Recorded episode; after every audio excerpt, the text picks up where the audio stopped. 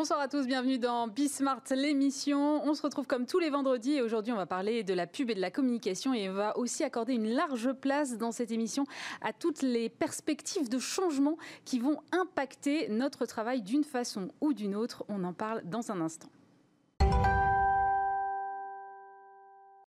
Et le premier invité ce soir, c'est Raphaël Deandris. Bonjour. Bonjour. Vous êtes CEO d'Avas France et Europe du Sud. Et c'est vrai que cette année devait être euh, une super année pour le secteur de la pub et de la communication. On avait les JO, on avait l'Euro de foot, on avait l'arrivée de la pub segmentée. Bon, il y a eu la crise du Covid. Dans quel état est la filière aujourd'hui? Bah, la filière, elle est un peu à l'image de l'économie, c'est-à-dire qu'elle euh, est, euh, entre ses elle est entre ses clients qui ont été complètement à l'arrêt et ces clients qui ont au contraire été euh, totalement, euh, je dirais, euh, sursollicités par, par la crise, elle est un peu au milieu, c'est-à-dire qu'elle elle a perdu une, bonne partie de, ses revenus. Hein. Mm-hmm. donc, donc je, je, pense que c'est pas, c'est un moment difficile. Il faut être tout à fait clair. Après, est-ce que c'est un moment qui porte les germes d'une réinvention euh, et peut-être euh, salutaire, moi j'en suis persuadé. Si on prend les bonnes décisions, si on réfléchit bien, si on voit ce qui se passe, si on comprend ce qui est en train de bouger, je pense que c'est un, choc qu'il faut, qui est violent, euh, mais qui est porteur d'espoir. Est-ce que euh, les difficultés de votre filière ont été suffisamment prises en compte? Puisqu'on a beaucoup parlé des autres secteurs. J'ai assez peu entendu parler en revanche euh, du secteur de la com et de la pub. Alors le secteur de la com et de la pub euh, a cette particularité, c'est qu'il sait faire aimer les autres, les marques, et qu'il sait assez mal se faire aimer lui-même. voilà, c'est comme ça. Pourtant, communiquer, c'est quand même une des choses les plus essentielles. Donc aujourd'hui, non, il n'est pas. Euh, euh, j'ai pas envie d'être dans les pleureuses et de dire oui, il faut nous aider, il faut. Mais en vrai, euh, une chose est sûre, c'est quand vous mettez un euro en publicité, ça fait à peu près 7 euros de PIB. Donc c'est certain qu'il n'y a pas de relance sans publicité. Est-ce qu'on pourrait être plus aidé? Il y a aujourd'hui des, projets notamment de crédit d'impôt, des choses comme ça. Moi, je pense que ce sont de très bonnes idées. voilà. Après, c'est vrai que pour l'instant, on, on se bat au quotidien, côté de nos clients, côté des médias. Euh, qui sont quand même euh, euh, aussi en danger, bien sûr. je rappelle quand même que sans médias, il n'y a pas de démocratie, et tout ça est un, est un tout. Et effectivement, c'est un moment compliqué. Vous pensez qu'on va être sur un recul de combien là pour le secteur? Écoutez, moi je lis des trucs tous les jours. Je pense qu'il est probable qu'on se situe entre moins 15 et moins 20 à la fin de l'année, sachant que derrière ça, vous avez euh, des réalités différentes. Vous avez des, euh, voilà, des grandes plateformes digitales américaines euh, qui, voilà, qui, qui, baissent moins, et vous avez des médias, on va dire, essentiels qui souffrent plus. Donc il faut faire attention aussi à cet écosystème. Il faut faire comment alors pour empêcher que les GAFA, en gros, prennent encore une fois de plus toute la part du gâteau, de ce qu'il en reste en tout cas. Bah, moi, je pense que tout l'art de conseiller les clients aujourd'hui, c'est de trouver le bon équilibre. Donc, vous ne, vous ne me verrez jamais dans une posture idéologique euh, anti-X ou anti-Y. Mm. Vous me verrez en tant que citoyen poser des questions. Vous me verrez en tant que chef d'entreprise euh, vérifier que euh, voilà qu'il n'y a pas trop de déséquilibre. Mais moi, ce que, je, ce que je pense, le rôle des agences, et en particulier le rôle des agences médias, en tout cas chez Avas, je pense que c'est quelque chose sur lequel on, on a pris une vraie une vraie expertise, c'est-à-dire qu'avec des outils de mesure qui sont plus sophistiqués que simplement des outils qui vont euh, dans chaque verticale en disant, euh, voilà, quand vous cliquez là, euh, ça veut dire que vous avez gagné. Non, quand, vous, quand vous mesurez votre succès au clic, ça veut dire qu'il s'est passé des choses avant. C'est comme si vous ne mesuriez le succès d'un match de foot uniquement au buteur. Ben, heureusement que vous avez derrière des gens qui ont distribué la balle. Donc le, clic, entre guillemets, c'est le, le buteur. Mais vous avez avant des médias, on va dire, pour employer un jargon, mais ici vous avez un, public euh, avisé, de haute fenêtre, c'est-à-dire de l'image. Vous mm. avez après différentes étapes qui font que vous arrivez à un moment donné à euh, cliquer sur telle ou telle euh, bannière ou tel ou tel site. Et donc nous, ce qu'on fait, c'est qu'on essaye de mettre à sa juste proportion, et on a des outils très sophistiqués chez Avast en termes d'économétrie, avec des, des, modèles très pointus, pour que quand c'est Bismart, une pub sur Bismart qui est à l'origine finalement du, euh, du fait que tout d'un coup on s'engage dans une démarche vers, une, vers un achat, et eh ben, ce soit valorisé au bon niveau et pour pas se retrouver systématiquement avec une surpondération finalement des médias de la fin, les médias de l'achat. Et donc c'est là, je pense, où Avas aujourd'hui vraiment fait la différence et peut apporter des solutions face à ce que vous pouvez ce que vous appelez la domination des GAFA. Pendant la crise, là, euh, pendant le confinement en tout cas, euh, les annonceurs ont quasiment tous stoppé leur prise de parole. Est-ce que c'était la bonne stratégie? Alors pas tous, euh, beaucoup, trop à mon goût. mais certains ont très bien compris. alors, vous en aviez qui avaient carrément des crises de trésorerie. moi, j'ai vu des très grandes entreprises, mm. j'ai des patrons, des présidents qui m'ont appelé en me disant tant que j'ai pas le, voilà, le prêt d'État, j'ai un problème de, pour payer mes employés le mois prochain. Donc c'était quand même un moment de... Oui, il y a un sens des priorités qui à ce moment-là fait que c'est en général votre secteur qui trinque en premier. Oui, puis en tant qu'agence, vous avez un moment un peu de modestie aussi mm-hmm. à, faire, donner des cours à quelqu'un qui vous dit qu'il ne sait pas comment il paye ses employés. Pour autant, globalement, on a vu deux types de, de, de, de, boîtes. Vous avez eu des, sociétés, je prends un exemple chez nous, mais il y en a d'autres. Euh, vous avez des gens comme Decathlon, vous avez des gens comme, euh, comme Carrefour, euh, je parle de Havas Media, et, et j'en oublie Decathlon, ils ont fait une très belle campagne et très pertinente. Tout à fait. Et donc, qui ont décidé d'appuyer en disant d'abord on a du digital, et puis ensuite euh, on voit bien que c'est des moments où les gens sont dans une espèce de d'attente aussi de normalité, de sens, d'être guidés. Les grandes marques sont sorties vainqueurs de ce. Cette, les gens ont eu besoin euh, de, s'appuyer sur des grandes marques, des grandes entreprises, des grandes enseignes. Euh, et donc, il y a eu ces gens-là, et puis il y a eu ceux qui ont tout coupé tout de suite. Généralement, c'est quand c'est le directeur financier euh, qui prend le pouvoir. Le directeur financier, euh, très bien, mais, mais pas le. Et, là, vous avez eu des arrêts. Mais là, très honnêtement, la plupart des, des, marques aujourd'hui, on le voit, euh, sont en train de, comprendre qu'il faut absolument communiquer dans cette sortie de crise. C'est c'est pas vrai parce qu'il y a une crise devant nous, mais cette sortie d'arrêt, je dirais, pour ne justement être le moins impacté possible pendant la crise. Pas tomber dans l'oubli. Ouais, c'est ça. Et puis quand vous avez ce poids du digital si fort, ben, la présence à l'esprit, elle est encore plus importante qu'avant. Parce que quand vous avez une vitrine, bon, les gens passent devant et puis rentrent. Quand, quand les gens sont un peu plus chez eux et plus en digital, le fait qu'ils pensent à vous est absolument décisif. Et donc, c'est le dernier moment pour désinvestir, sauf si vous ne pouvez pas. Je ne vais pas demander à des gens d'investir s'ils ne peuvent pas. Mais en tout cas, moi, si j'étais euh, patron d'entreprise, euh, j'investirai en communication. J'en doute pas une minute. Comment est-ce que vous avez accompagné les entreprises justement? Parce qu'elles avaient des réalités différentes, vous le disiez, des problèmes de trésorerie. Comment est-ce qu'on les aide à prendre euh, les bonnes décisions en termes de communication dans un moment pareil? Alors je vais vous prendre deux exemples. Euh, je vais vous prendre un exemple comme ADP et un exemple comme Orange. On en a d'autres.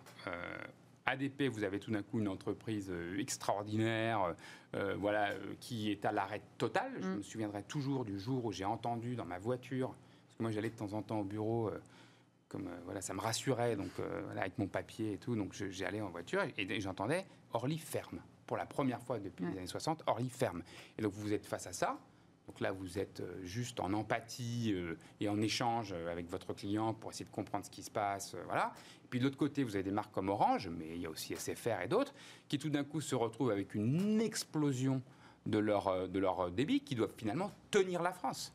C'est ça. Des gens qui c'est exactement ça. tenir la France. Et là, vous avez, euh, j'en parlais notamment avec Fabienne Dulac, euh, patron Orange France, qui, qui, voilà, qui doit euh, le matin regarder comment tiennent ses réseaux, l'après-midi voir comment tiennent ses, ses, centres d'appel, voir comment faire avec, avec ses boutiques, les fermer, mais quand même vendre sur Internet, aider, accompagner. Donc c'est vertigineux. Et en même temps, dire le sens. Orange a beaucoup communiqué aussi pendant cette période pour sa raison d'être.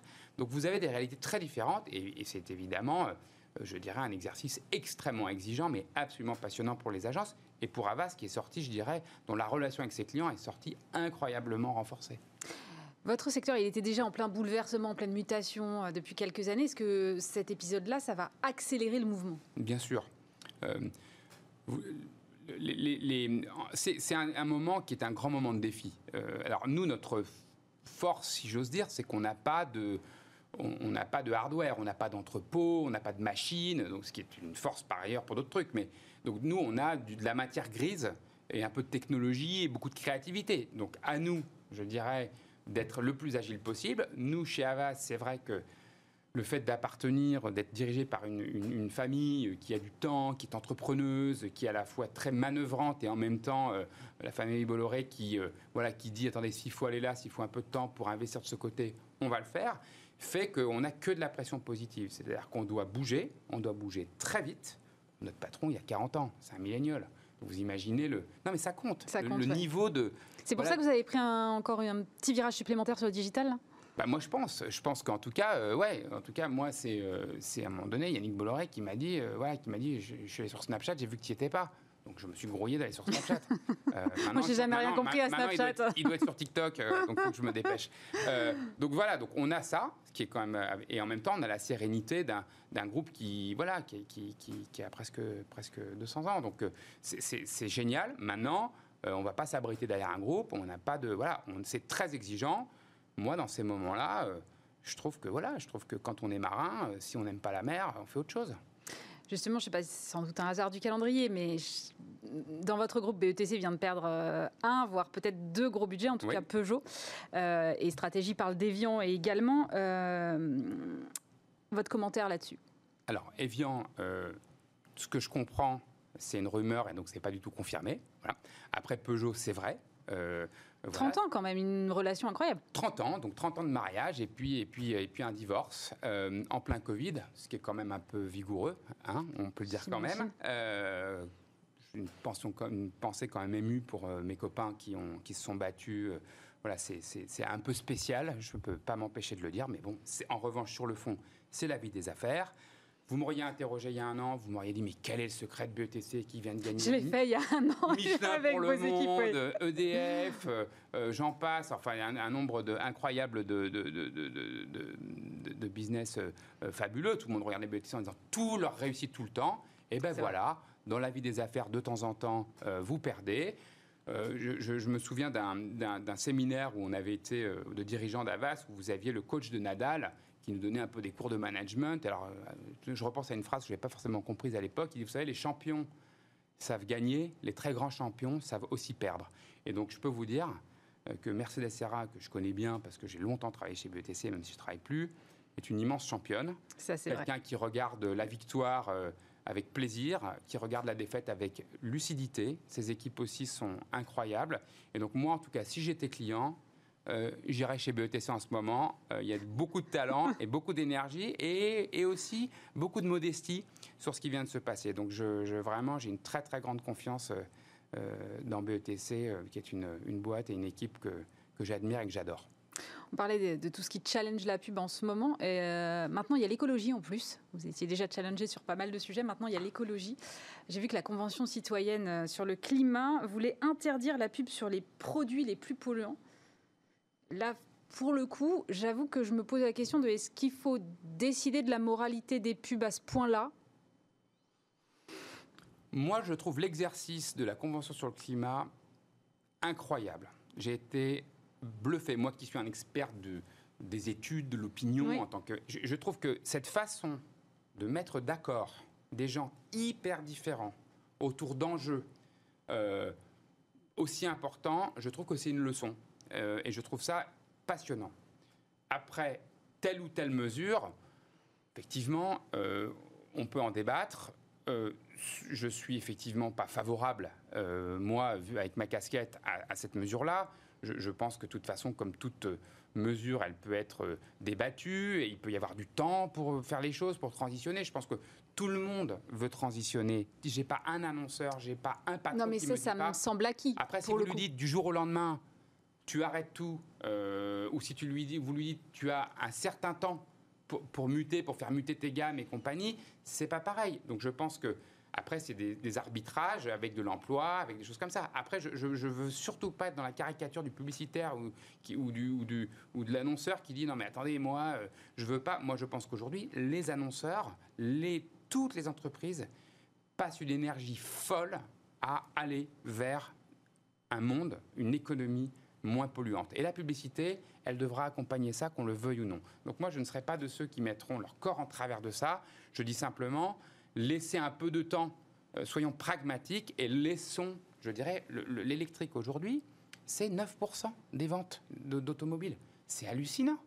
Donc ça va très très vite. Oui, ça a fait un bond là assez remarquable. Le bio, euh, le bio, moi il y a quelques années, quand je parlais de bio à mes clients, ils me disaient arrête toi le bobo et compagnie, t'habites où dans Paris mais Bon, le bio aujourd'hui, ça, explose euh, chez les distributeurs. Donc moi, ce qu'on a face à nous de manière un peu plus stratégique, c'est quoi? C'est l'écologie, c'est à la fois le plus grand défi et la plus grande opportunité. Parce que c'est là que sont les nouvelles croissances, les nouveaux produits, les mhm. nouveaux services. Donc de toute façon, vous avez une économie, il faut juste lui laisser un tout petit peu euh, d'espace pour muter. Mais je peux vous dire, elle mutera. Parce que même si ceux qui ne muteront pas, de toute façon, ne feront plus de business. Nous, chez Avas, par exemple, parce que faire la morale aux autres, c'est sympa, mais il faut que nous, un peu, on fasse des choses. Euh, on a créé le premier calculateur carbone de l'impact d'une campagne, de la production jusqu'au plan média, pour, pour aider nos clients. Donc ça, et vous le faites à chaque campagne? Là, on le démarre, on l'a lancé la semaine dernière, et donc maintenant, un client Avas, uniquement chez Avas, je fais un peu de pub, euh, est capable de savoir quel est l'impact de ce qu'il fait. Donc après, on discute, qu'est-ce qu'on compense, qu'est-ce qu'on bouge. Euh, la pollution numérique est un sujet comme on l'adresse. Euh, et donc voilà, donc, donc il faut aussi, ça va être une grande transformation qui nous, nous passionne. J'ai même écrit un roman sur le sujet, donc c'est vous dire. Bon, merci beaucoup Raphaël De André. Je rappelle que vous êtes CEO d'Avas France et Europe du Sud. Merci Ali. Et je suis maintenant avec euh, Arnaud Collery. Bonjour. Bonjour. Vous êtes Chief Happiness Officer et CEO de euh, Humanava. Euh, moi, je voulais vous recevoir parce que c'est vrai que le métier de Chief Happiness Officer, honnêtement, j'y crois pas. Et puis, j'ai commencé à regarder ce que vous faites. Je me suis dit qu'il y avait quand même des grosses boîtes, L'Oréal, CMA, CGM, entre autres, qui font appel à vous. Et je me suis dit que forcément, vous avez des trucs à raconter. D'abord, c'est la première fois que je vois un vrai Chief Happiness Officer. Je croyais que c'était un, une invention marketing et que ça n'existait pas.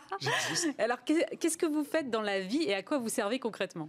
En fait, c'est très simple. Cette notion de Chief Happiness Officer, elle est née à peu près il y a 20 ans dans la Silicon Valley, où ils se sont rendus compte la première fois, la première vague Internet, qu'il y avait un besoin de buffer entre le management, les employés, entre les, employés eux-mêmes. Mhm. Et en fait, euh, plus précisément, c'était souvent les, les, managers ingénieurs qui avaient du mal à communiquer leurs émotions. Il fallait quelqu'un qui explique ça. En, gros, des experts de l'intelligence émotionnelle, des experts de l'écoute active, des psys du terrain, pour reprendre ce, dont on était en train de parler il y a cinq minutes. Et en fait, concrètement, ce que j'amène dans la société au jour le jour, c'est un peu plus de joie, de simplicité, de légèreté. On n'a pas besoin de se prendre pour des euh, capitaines d'industrie tout le temps, à tout moment. Hein. donc la légèreté, se marrer, et puis de la profondeur du sens. Pourquoi on est là? Qu'est-ce que la raison d'être? Est-ce que les valeurs qu'on voit au mur, est-ce que c'est vraiment les valeurs qu'on vit au jour le jour? Il y a une étude euh, de Google qui s'appelle la Psychological Safety qui a montré euh, qu'au cours de deux ans en étudiant 500 équipes, la chose qui manquait cruellement, c'était le respect. Finalement, on est, on est des chief happiness, on est, on est chief respect officer, on pourrait l'appeler également comme ça. Pourquoi il n'y a pas de respect dans l'entreprise? Bah, Très peu. 50% des managers, à ce que je vois, n'ont pas de respect de l'autre. C'est vraiment le regarder quand tu dis quelque chose, hmm. le dire avec vérité, le dire avec transparence, le dire avec compassion. Non? Bah, Je ne euh, vais pas vous demander à, vous, mais je, demande à tous les gens qui ont, quelle que soit leur industrie, vas-y, rappelle-moi, redis-moi qui tu as vu qui avait du respect? Vas-y, cite-moi cinq personnes, surtout les gens qui ont 20 ans d'expérience. Très peu me, peuvent me citer cinq personnes. C'est dingue. Donc voilà ce qu'on amène. Mais moi, je vous entends vachement parler d'émotions et en même temps, je me dis, est-ce que c'est le rôle des managers, des chefs d'entreprise de s'impliquer émotionnellement? Parce que ça peut aussi compliquer leur gestion des équipes. Merci. Alors merci de me poser les questions. C'est vrai que c'est très très dur dans le pays de Descartes. Alors là, la raison, la raison. Il faut arrêter avec la raison. On est dans une crise. Les gens ont besoin de changer. Quand tu aides les gens à changer, il faut de l'émotion, il faut de les comprendre, il faut de les écouter, il faut passer du temps. Euh, c'était qui est le président, alors là, pour prendre un, des, plus grands hommes d'affaires qui avait existé, celui qui avait dirigé General Electric là, pendant 30 ans, mhm. qui a monté son MBA, etc., qui disait, il y a quelques années, sans savoir que le métier de Chief Happiness Officer existait, il faut dans chaque boîte un Chief Fun Officer et un Chief Purpose Officer. Encore une fois, que de la joie et que du sens. Et là, effectivement, le, le meilleur moyen de l'amener, c'est d'amener l'émotion. Aujourd'hui, on est un des seuls pays dans le monde qui ne comprennent pas l'émotion. Même les Anglais. Même, les, Anglais, ah, c'est pour dire. C'est pour vous dire, ils sont moins émotionnels, mais ils savent à quel, point c'est important de transposer dans le monde de l'entreprise. Et encore plus maintenant, ça explose avec le Covid-19. Pourquoi? Crise. Il n'y a pas forcément de la stabilité avec à la maison, on le voit. Il n'y a pas forcément de la stabilité avec le management du pays, on le voit. Il n'y a pas forcément de stabilité dans la rue, avec les gens qu'on connaisse. Et donc, il faut quelque part un socle. Et malheureusement, bah, la famille, la religion, tout ça, c'est un petit peu évaporé. Et donc, il faut peut-être trouver un petit peu de famille, quand on le peut, dans le monde de l'entreprise. Depuis trois mois, il y a des entreprises avec lesquelles j'essaie de travailler depuis cinq ans. Elles font appel à moi depuis le Covid-19. Arnaud, on a besoin de toi. Effectivement, mmh. les managers explosent. Ils ne peuvent pas faire preuve de vulnérabilité. C'est-à-dire de transparence. Ils ne peuvent pas faire de preuve de compassion. On a besoin de toi. Il faut simplement que tu aies une non, mais On peut faire preuve de compassion, mais je me mets à la place d'un chef d'entreprise ou d'un manager qui, dans un contexte de crise comme aujourd'hui, doit virer malheureusement des gens parce que la boîte n'y arrive plus, n'arrive plus à survivre. Si je suis attaché émotionnellement à mes salariés, mais c'est dix fois pire. Déjà, c'est horrible de base. Euh, comment je, fais? Bah, Je comprends. Et, malheureusement, euh, c'est souvent ce qu'on entend. Je ne veux surtout pas être attaché parce qu'au cas où je dois couper dans le tas, eh bien non le, premier truc qu'on apprend, c'est de la communication. Il y a une, manière, les gens, ils sentent il y a, des, vraiment des managers pour lesquels c'est difficile de virer les autres. Mais ça risque de les rendre encore plus malheureux. Déjà, ils sont malheureux de virer des gens, ils ne le font pas par plaisir. Eh au, moins que tu sentes que c'est pas facile pour toi et que tu le vis autant, si la personne va accepter. Si tu lui dis vraiment, écoute, je ne peux pas, l'entreprise ne peut pas perdurer. Tu te, mets à tu te mets à ma place. Tu vois, mets-toi dans mes émotions. Normalement, la plupart des gens, euh, on va dire 90% euh, des gens, tous ceux qui ne sont pas psychopathes, hein, 5 à 8% de psychopathes, vont comprendre si tu leur expliques bien. Et donc je sais que c'est un... Voilà, mais on est dans une nouvelle ère où euh, pour la première fois en France, les émotions vont compter. Pour la première fois dans le monde de l'entreprise. C'est révolutionnaire. Mais viser le bonheur comme un but absolu, est-ce que c'est pas se mettre d'emblée en situation d'échec?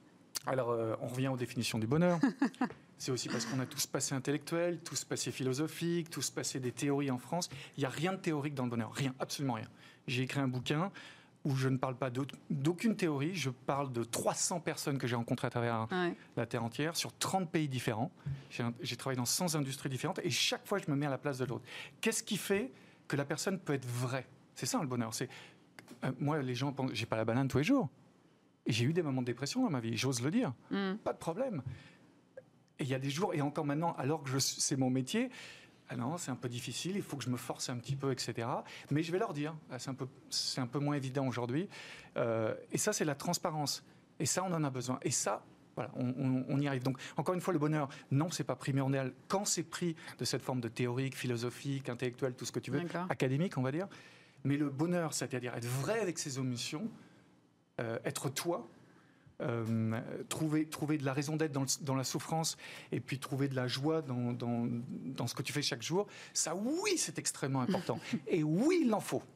Bon, et si je vous entends bien, s'il y a aujourd'hui des boîtes qui font appel à vous alors que ça fait 5 ans que vous essayez de travailler avec elles, c'est qu'il y a un changement qui est en train de se mettre en place. Ça y est, donc il y a un changement d'air, un changement d'époque. Il y avait cette vague, moi quand j'ai commencé en 2014-2013, j'ai commencé ce métier dans un incubateur de start-up en Afrique du Sud. Mhm. J'ai monté ma petite agence après aux États-Unis. Ça a commencé à marchoter. Il y a une première vague dans 2015-2016, on a comprendre. Et là, ça y est, la deuxième vague. Simplement parce qu'ils ne savent plus comment tenir leurs équipes, ils ne savent plus comment tenir des managers on a vu tout le monde travailler en visio là depuis trois mois. Quand tu as du mal à avoir de la compassion, c'est-à-dire écouter les autres, on sait que c'est encore plus dur en visio, parce qu'en visio, il faut être, on est à 100%, un peu comme ici à, mm, mm. l'antenne. Euh, il faut que tu sois voilà, plus engagé. Beaucoup plus engagé. Mm. Sans, euh, vous savez bien ce que c'est. Donc 20%, 20, minutes d'antenne, mais c'est égal à je sais pas, sais pas comment je sais pas comment vous faites je sais pas comment vous faites parce que c'est un peu comme un gros gros running. C'est c'est quoi c'est deux heures dans la vie normale 20 minutes d'antenne. Donc là, donc là, les gens explosent. Donc ils ont besoin de soupapes, ils ont besoin des gens qui comprennent. Et c'est pas forcément des psys, c'est juste des gens qui aiment, euh, comme tous les autres Chief Happiness Officers de, un peu de, mon acabit, qui aiment les gens, qui ont fait du volontariat, qui ont fait souvent de l'humanitaire, parfois qui ont travaillé dans les cités. On a tous un peu le même parcours. On a tous ce parcours un peu baroudeur, euh, baroudeur humain. On a travaillé dans, souvent dans différentes industries. Et, euh, et c'est ce qui fait que voilà, on aime remettre la machine en marche, la machine humaine en marche c'est remettre de l'humanité partout en fait, c'est ça. Donc quand ils vous appellent, vous y allez, vous passez 3-4 jours, vous faites comment? C'est ça, je, passe, ça dépend en fait, chaque, chaque boîte en fait a un challenge humain. Euh, alors certaines boîtes n'acceptent pas la créativité, d'autres sont très hiérarchiques, D'autres euh, n'ont malheureusement pas de respect, d'autres vont peut-être pas respecter les femmes, d'autres n'ont toujours pas mis la diversité, la diversité des autres, euh, aussi bien des couleurs, mais aussi la diversité, ce qu'on appelle diversity of thought aux États-Unis, mhm. la diversité de pensée, uh-huh. très important dans notre époque. On sait qu'on ne peut pas, on peut pas traverser cette crise sans amener des gens d'extérieur. Enfin, c'est comme en innovation. Il faut amener des, énergies, des apports extérieurs, qu'ils soient intellectuels, qu'ils soient émotionnels. Et donc, euh, donc voilà. Et une fois que vous êtes parti, ça, ça perdure dans le temps parce que c'est un bon shoot, j'ai bien, Bien sûr. compris, mais après. Ah, bien sûr, euh, c'est évident. Alors, encore une fois, rien à voir avec les team building traditionnels. hein. Je fais pas de sport ou tir à l'arc, etc. C'est très sympa, j'adore le sport, mais je fais jamais zéro sport pendant mes team building. C'est profond, c'est transformateur, euh, et je leur garantis, entre guillemets, huit mois à peu près, où l'équipe va être forte, soudée, pratiquement personne va partir, et ils vont augmenter en créativité et productivité jusqu'à 15%. C'est énorme. Et comment vous arrivez à mesurer ça? Très, très simple. J'utilise quelque chose qui s'appelle le NPS, qui vient du monde du marketing, qui est le Net Promoter Score. Qui en quoi, fait, ça? ça demande aux gens dans quelle mesure vous seriez apte à amener des gens de l'extérieur dans votre société maintenant. C'est très simple. Vous regardez NPS Score. D'accord. Et j'ai en fait, j'avais entendu parler ça de l'étranger. C'était un, un- un bon moyen de, de valider le travail de coach. Comment, comment on valide ton travail? Donc, je dis, Il n'y a voilà, pas de ROI. euh, euh, non, c'est le seul héros, si tu veux. Euh, et tant que ça marche, bah, il me rappelle. En fait, il me rappelle rarement pour la même équipe. Je suis jamais retourné pour la même équipe, mais j'y suis retourné pour des, des sociétés qui m'ont, voilà, comme Karim, qui vient, de, euh, si on parle business, Karim, qui est la start-up qui s'est vendue pour 3 milliards de dollars à Dubaï. Mhm. J'ai travaillé sur 20 sessions différentes avec toutes les équipes de Karim depuis le début, depuis euh, 2013, depuis le 2014, en 7 ans, et je les ai accompagnés. Et chaque fois, il y a un challenge humain par équipe, un challenge humain. Et mon truc, c'est bon, alors même si c'est 3-4 jours, hein, c'est 3-4 jours, mais c'est 3 mois de boulot en amont. 3 mois. Donc les gens ils posent Ah, c'est juste 3 jours, tu fais ton truc. Non, non, c'est 3 mois de boulot. Je parle à- avec à- tous les collaborateurs. avec pas, pas avec tous, mais avec euh, certains managers, avec les collaborateurs qui vont peut-être un peu moins bien, ceux qui sont un peu plus populaires. Et j'essaie de, en gros, ok, je, je sais à peu près dans, quel état d'esprit euh, j'arrive. Mm. Et mon truc, c'est de, que, que la machine reparte. Un des gros problèmes, bien sûr, c'est de renouveler la passion, renouveler la raison d'être. On le sait, quand tu es dans une boîte depuis longtemps, de toute façon, Mm. au bout d'un moment, il faut remettre la machine en route. Donc voilà, c'est une des choses que je peux faire euh, et qui m'amène donc maintenant à construire quelque chose d'autre qui s'appelle Humanava. qui s'appelle Humanava. Donc, euh, donc là, je suis très excité parce que je peux plus faire ce job tout seul. Euh, C'était sympa de le faire solo et de, et de bien voyager, mais grâce au voyage et puis grâce à toutes ces conférences que j'ai pu faire, ces séminaires, etc. Donc maintenant, j'ai un parterre d'entrepreneurs de dingue, un parterre, un, partenaire, un, un parterre de coachs de dingue sur la planète entière qui sont spécialisés dans des mindsets sur la transformation humaine. Mhm. Donc en fait, ça va être une, ça va être une plateforme de contenu super spécifique qui vont nous aider à travailler sur le mindset de demain. Et à quoi il va ressembler alors? Alors un, un peu un Netflix, si tu veux, du, euh, du développement personnel corporate. En gros, plein de, de coachs qui ont une spécificité particulière ou des entrepreneurs une spécificité particulière et qui peuvent nous enseigner leurs techniques sur 30, 90, 120 minutes de conversation. Et par quel euh, business model ça va fonctionner? Abonnement, Abonnement. abonnement, Ouais, comme Netflix en fait. comme Netflix. Et on peut avoir le même euh, impact en visio? Parce que c'est de la visio pour Alors, le coup, la vidéo. Euh, en fait, c'était une idée que j'avais depuis à peu près un an. Ouais. Et, euh, et le début de la crise, bon, c'est revenu dès euh, mars. euh, enfin, moi, en tant que conférencier et coach, on- ça a commencé à s'arrêter quoi, fin février. Donc, j'ai- Mhm. j'ai commencé à repenser à cette idée 1er mars. Et je me suis dit, on va voir si avec tous les visios que j'ai fait, j'ai fait 40 webinaires et j'ai dû faire une centaine de sessions visio. Ah oui, quand même. Centaines. Euh, sur deux mois et demi. Et là, je me dis, si ça marche, il y a un business. Si j'arrive à les transformer, et je connais les autres coachs qui peuvent transformer les gens, je dis, si on arrive à mettre cette énergie, exactement ce qu'on fait sur plateau là, Mm. sur, si on arrive à mettre sur 30 minutes, sur 40 minutes, la même énergie qu'on peut faire en présentiel, il y a quelque chose. Alors, beaucoup moins cher qu'en présentiel, puisque l'énergie... Bien sûr. le- le- le- Il y a une déperdition quand même. Bien sûr, bien sûr. Donc, euh, voilà, Mais on arrive quand même à toucher les gens en vidéo. on arrive, j'ai- et je l'ai à-. Ouais. J'ai- J'ai j'ai remonté les équipes. Il y a des, des groupes industriels qui m'ont appelé, euh, et qui ne n'arrivaient pas à travailler, qui n'osaient pas travailler avec moi depuis 4-5 ans, Mm. euh, qui étaient toujours en permanence au téléphone. Est-ce que ça va vraiment marcher ton truc? Est-ce que ça va marcher? Et là, tout d'un coup, ils m'appellent et me disent on peut pas vous faire venir euh, parce que parce que toutes les précautions de Mhm. mesure. Mais est-ce que vous pouvez le faire en visio? Est-ce que vous pensez que ça va marcher? Donc, ai fait d'ailleurs un discount. Je dis prenez-moi l'essai. On Ouais. fait un discount. Ça marche pas, vous me devez rien. À l'américaine. À l'américaine. Ok. Ils m'ont payé rubis sur l'ongle, Mm. plusieurs boîtes, j'ai un business model, c'est bon. Et la France est prête pour ça aujourd'hui? La France est prête, euh, je vous cache pas, ça, ça, ça va être, euh, ça va être une, dizaine pour, une dizaine de pourcents max des clients, le reste, ça va être la terre entière. Bon, Ça va, vous n'avez pas des petites ambitions Non, non, non. Si on se lance dans quelque chose, autant, autant y aller. Merci beaucoup Arnaud Collery. Je rappelle que vous êtes Chief Happiness Officer et CEO de Humanava.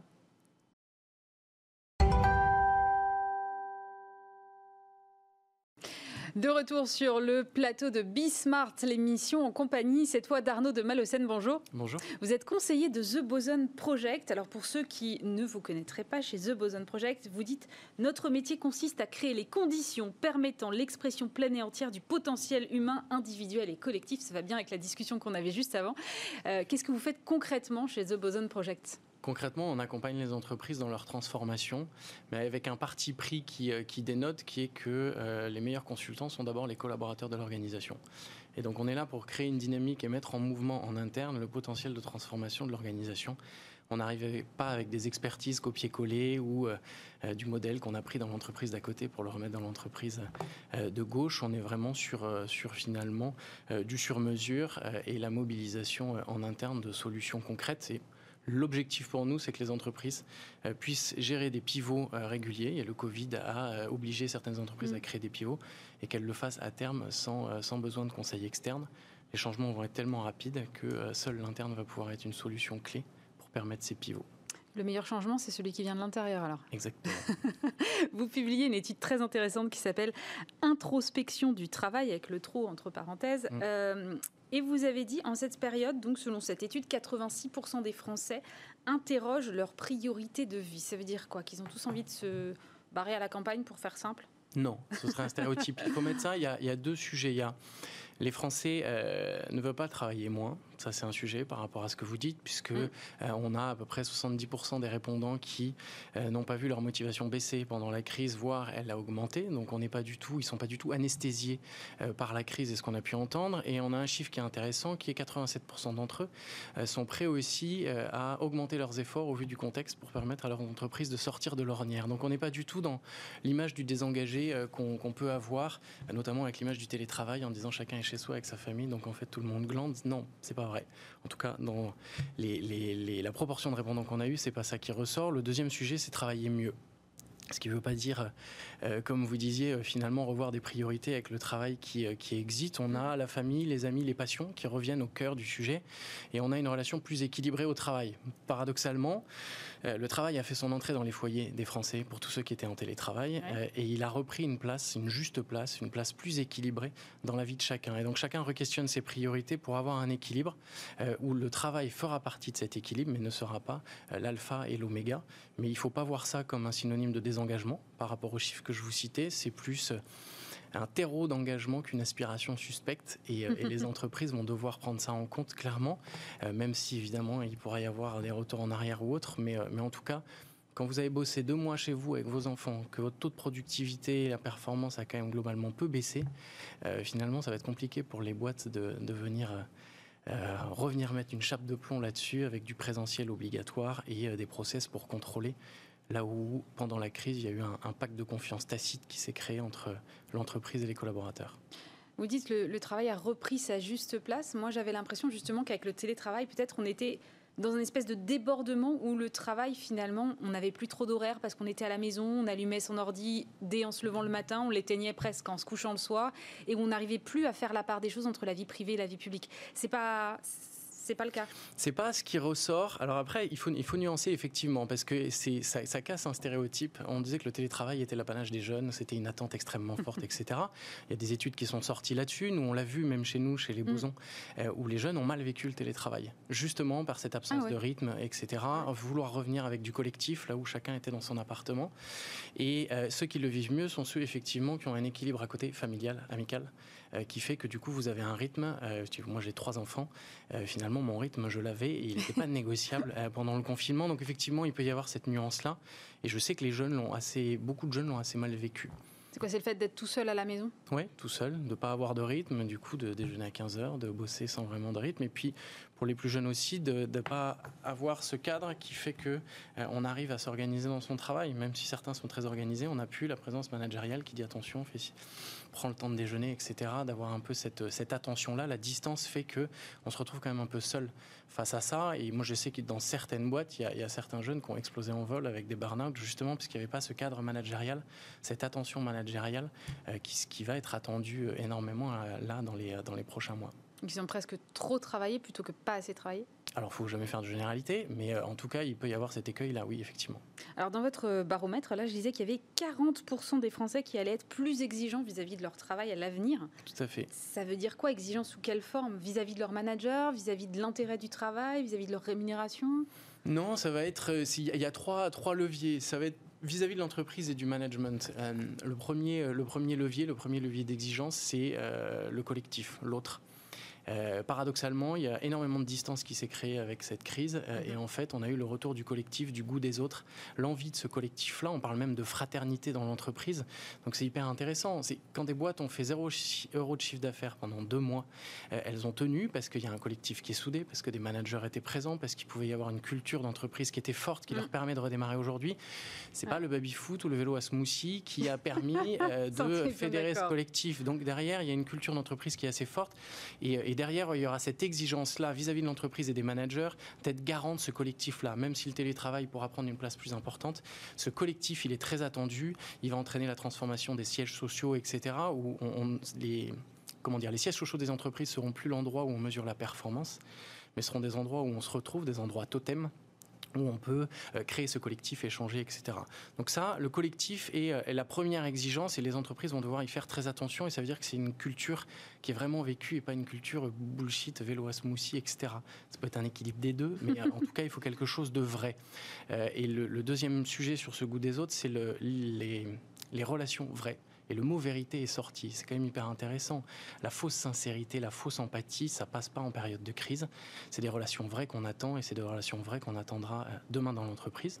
Premier levier. Deuxième levier, c'est l'excellence managériale dont vous parliez, qui repose sur la confiance, qui s'est retrouvé. Euh, c'était, c'était, c'est, en fait, il n'y avait pas le choix. Les managers n'avaient pas le choix de faire confiance quand vous euh, avez du télétravail imposé, où certains ont mis euh, trois semaines à recevoir leur ordinateur. Il n'y a pas les process pour contrôler. C'est, la confiance a priori.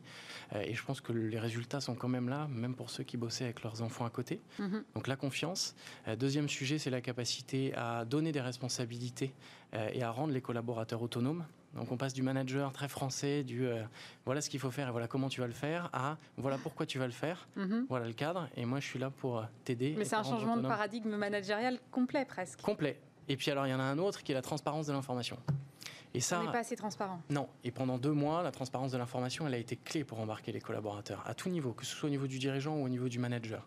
S'il n'y avait pas de transparence de l'information, vous êtes sûr qu'il y a une démobilisation et un désengagement. Et demain, le manager devrait être transparent dans l'information qu'il donne. Donc on c'est exit le manager, euh, l'information c'est le pouvoir. Euh, demain, demain, demain, pardon, demain matin, n'importe quoi. Demain, le manager euh, qui gagnera et qui aura le pouvoir, c'est celui qui partagera l'information et qui du coup sera en capacité d'engager ses collaborateurs. Moi j'ai une phrase qui m'a fait beaucoup rire, c'est le retour du chef. Oui, retour du chef.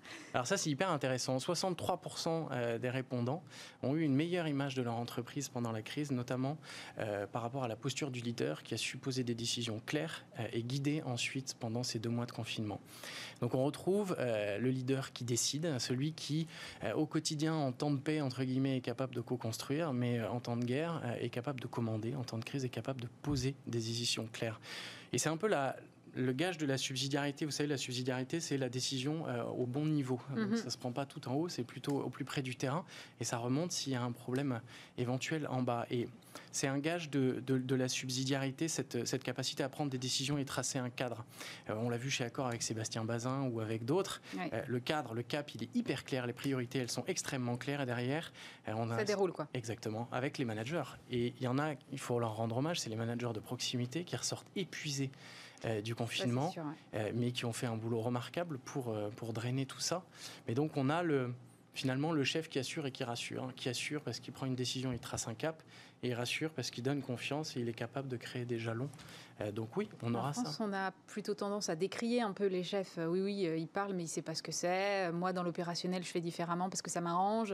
On n'a pas une culture hyper respectueuse forcément de la hiérarchie, si? Bah oui et non. Moi, je pense qu'on n'est pas respectueux des chefs qui disent appelez-moi chef. par contre, ceux qui le sont vraiment, on l'est. Je pense que le Covid, que ce soit dans la puissance publique, dans les entreprises et ailleurs, quand il y en a qui ont été réellement chefs, personne ne leur en tient grief. Donc après, il y a cette espèce de jeu et on va dire culturel, mais au contraire, et ça fait huit ans maintenant qu'on accompagne les organisations mm. dans leur transformation. Tous les entretiens qu'on passe avec des collaborateurs de tout niveau, Le langage, il est militaire. On attend de la discipline, on attend du cadre, on attend un cap, et nous, ça nous surprend à chaque fois. Et au contraire, en période d'incertitude, où finalement euh, toute la maison est retournée, du sol au plafond, les meubles sont au milieu, on ne sait plus où trop où on va, on a besoin de quelqu'un qui, même dans cette incertitude, dit je pose un choix, voilà ce choix-là, et euh, derrière on embarque.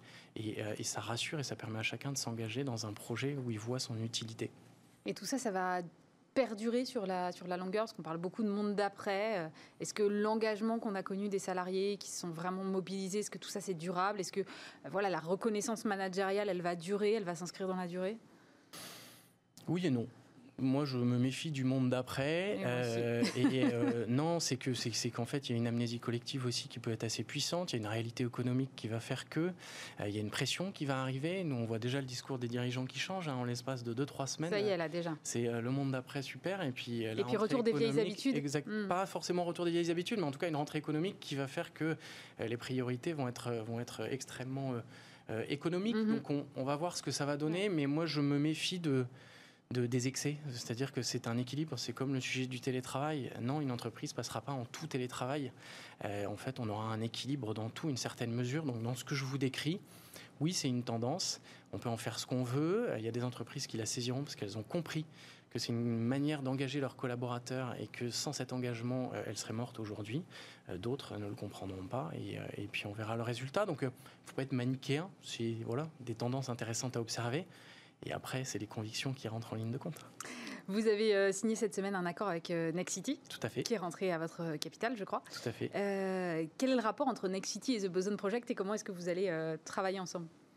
La place de l'homme dans l'entreprise et dans l'espace. Donc, Vaste débat. Et donc, non, mais c'est des convictions qui sont communes. C'est comment est-ce qu'on a des espaces qui demain sont au service de l'homme et des cultures d'entreprise. Finalement, jusqu'à maintenant, on avait des logiques d'espace qui étaient très j'allais pas dire mercantile, mais concentré sur euh, les coûts, euh, maquillés en euh, finalement besoin de communiquer avec l'open space ou ce genre de choses. Mais c'est la fin de l'open space et le Covid ou pas? Non, moi je dirais pas non. Je dirais c'est la fin des espaces qui veulent rien dire. C'est comment on redonne du sens aux espaces. Comment en fait demain un espace il est au service d'une culture d'entreprise. Je parlais de lieu totem tout à l'heure. Comment mhm. demain l'espace devient ce lieu totem sur lequel des collaborateurs qui peuvent être dispatchés dans des tiers lieux, dans chez eux en télétravail, se retrouvent sur ce lieu-là comment euh, finalement des aménagements de bureaux répondent aussi euh, à des process, à une manière de travailler qui n'est pas juste, il y a un open space.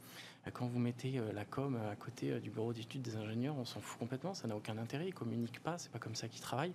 Derrière, comment est-ce qu'on redonne du sens finalement à chacun des espaces pour mieux engager et, et puis comprendre aussi que ça fait partie de, de la culture de l'entreprise, je crois, et que c'est pas juste une politique immobilière d'un côté et puis une culture d'entreprise de l'autre. Et comment est-ce que vous voyez l'évolution là de ces grands sièges qu'on a, qu'on connaît tous? Je prends l'exemple de la défense, mais il y en a plein partout en France. Comment est-ce que ça va être des lieux qui vont devenir quasi désertiques? Il va falloir repenser ça aussi?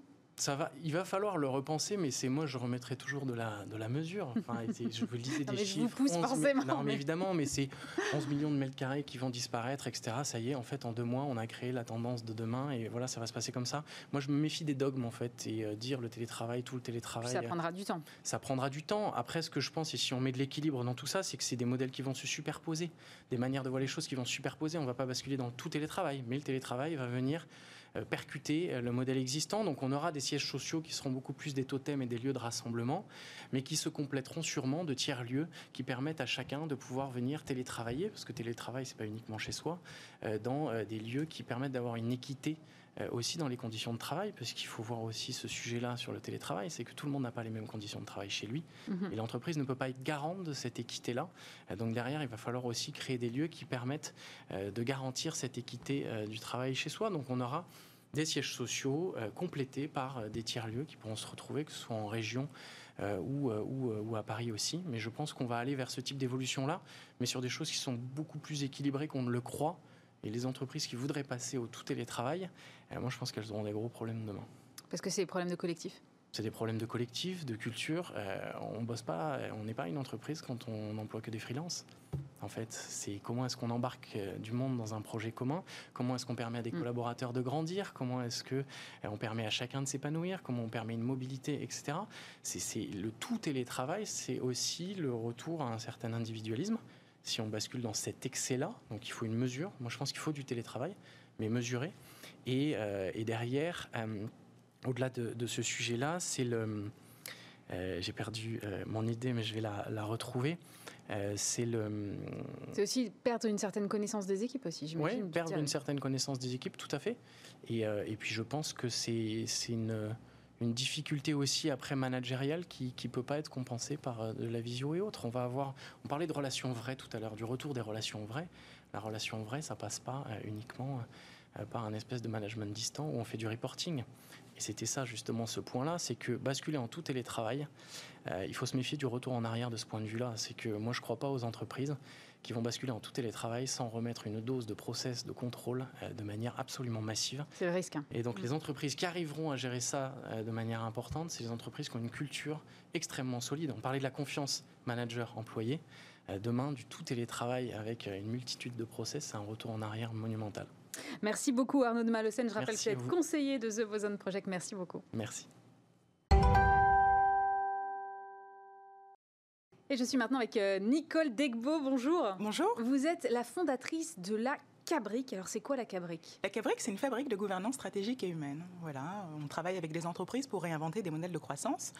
Euh, l'humain au centre et on travaille également avec des personnes pour libérer le génie du travail. Donc c'est euh, une gouvernance qui est articulée autour du travail et de l'humain et de l'éducation. Justement, votre combat d'entrepreneur, c'est de réinventer la valeur travail. Qu'est-ce qui ne va pas avec la valeur travail aujourd'hui, selon vous? Mais Je trouve qu'en France, on a le travail triste. Voilà.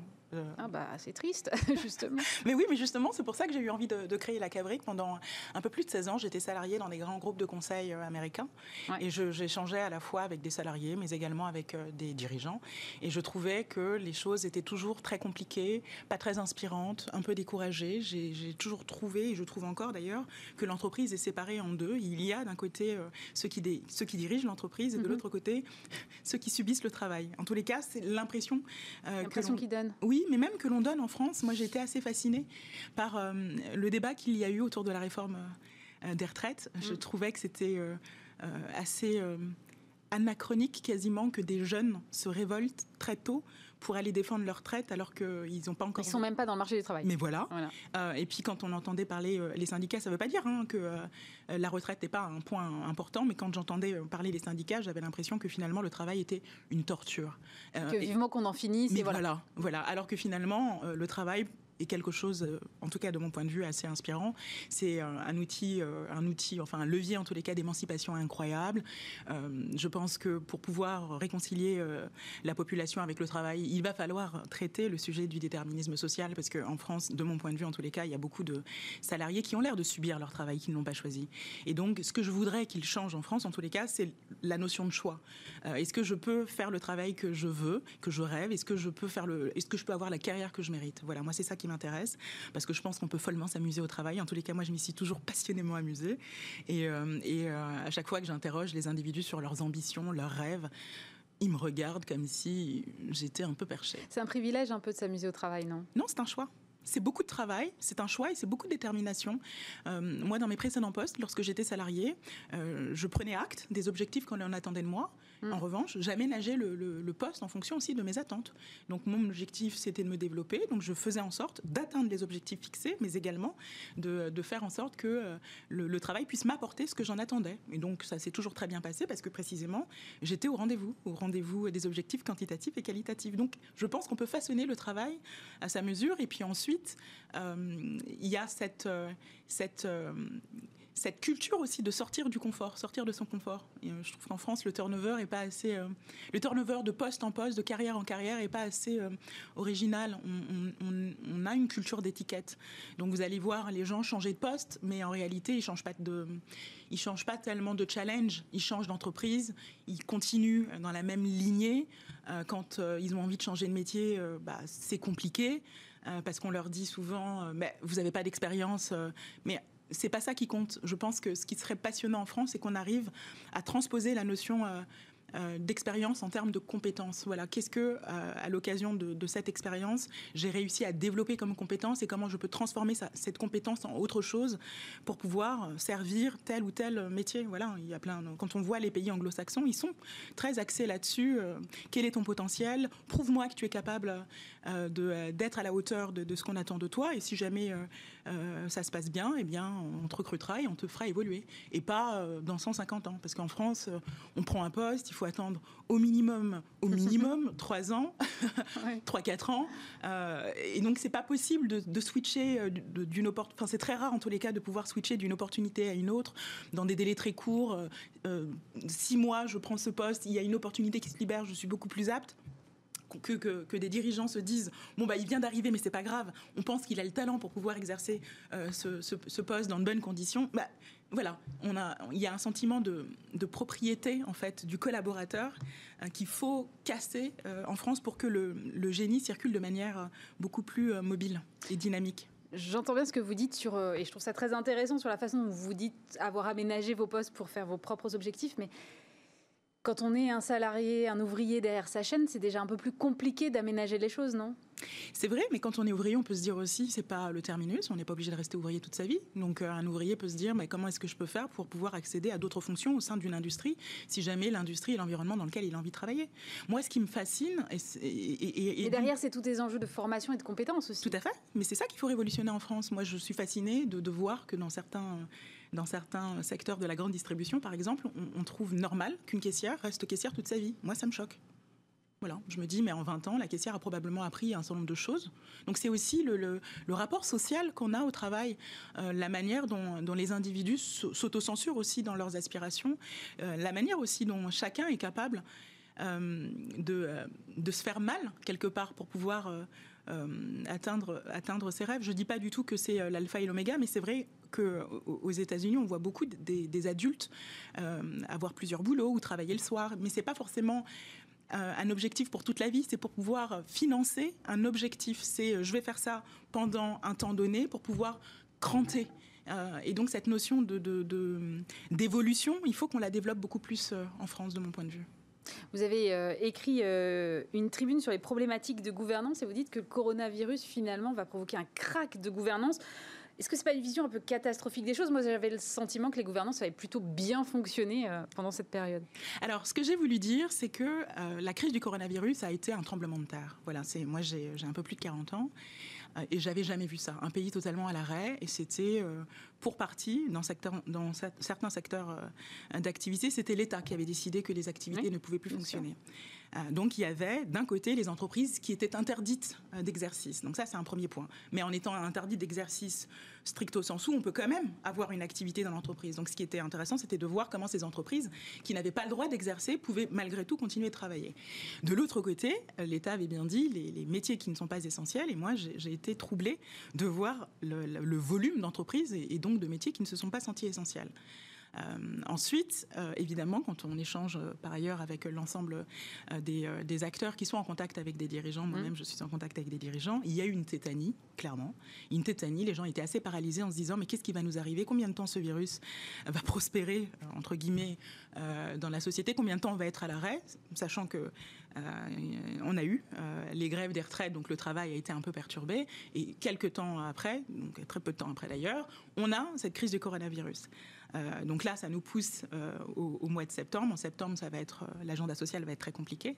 Et si jamais il y a une deuxième vague, là, c'est la catastrophe. donc, L'enjeu pour les dirigeants, c'est de se dire comment est-ce qu'on peut vivre avec le virus, comment est-ce qu'on peut décider, comment est-ce qu'on peut prendre les bonnes décisions. Donc moi j'ai trouvé que le coronavirus était euh, un espèce de stress test finalement, mmh, certainement. Euh, voilà, de la gouvernance des entreprises. Les entreprises qui ont une mission claire depuis toujours, qui ont articulé des valeurs et une culture d'entreprise autour de cette mission, ont plutôt bien fonctionné parce qu'elles savaient exactement dans quelle direction aller. Elles n'avaient pas besoin de monitorer l'ensemble de leurs collaborateurs pour vérifier qu'elles travaillaient ou pour être assurées que l'ensemble des parties prenantes de l'entreprise allait prendre les bonnes décisions.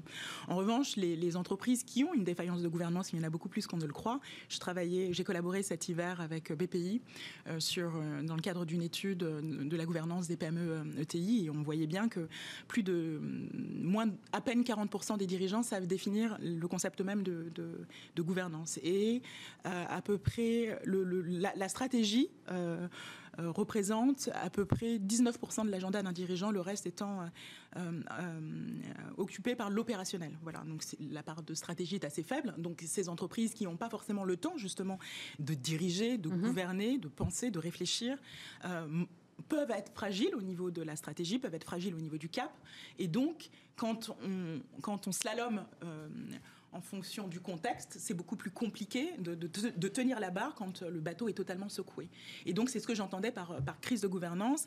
Et, euh, euh, ensuite, il y a la question de la vigilance. Comment est-ce qu'on est dirige une entreprise euh, en état de crise. Euh, comment est-ce qu'on dirige les collaborateurs? Les collaborateurs ont besoin de comprendre le sens de la séquence, ils ont besoin d'être écoutés d'être écoutés et en même temps ils attendent que les dirigeants les protègent. Et d'un autre côté, il y a euh, l'exemplarité des dirigeants qui doivent être en l'occurrence, euh, dans le cas du, coronavirus, qui doivent être courageux, parce que c'est quand même quelque chose qui demande du courage.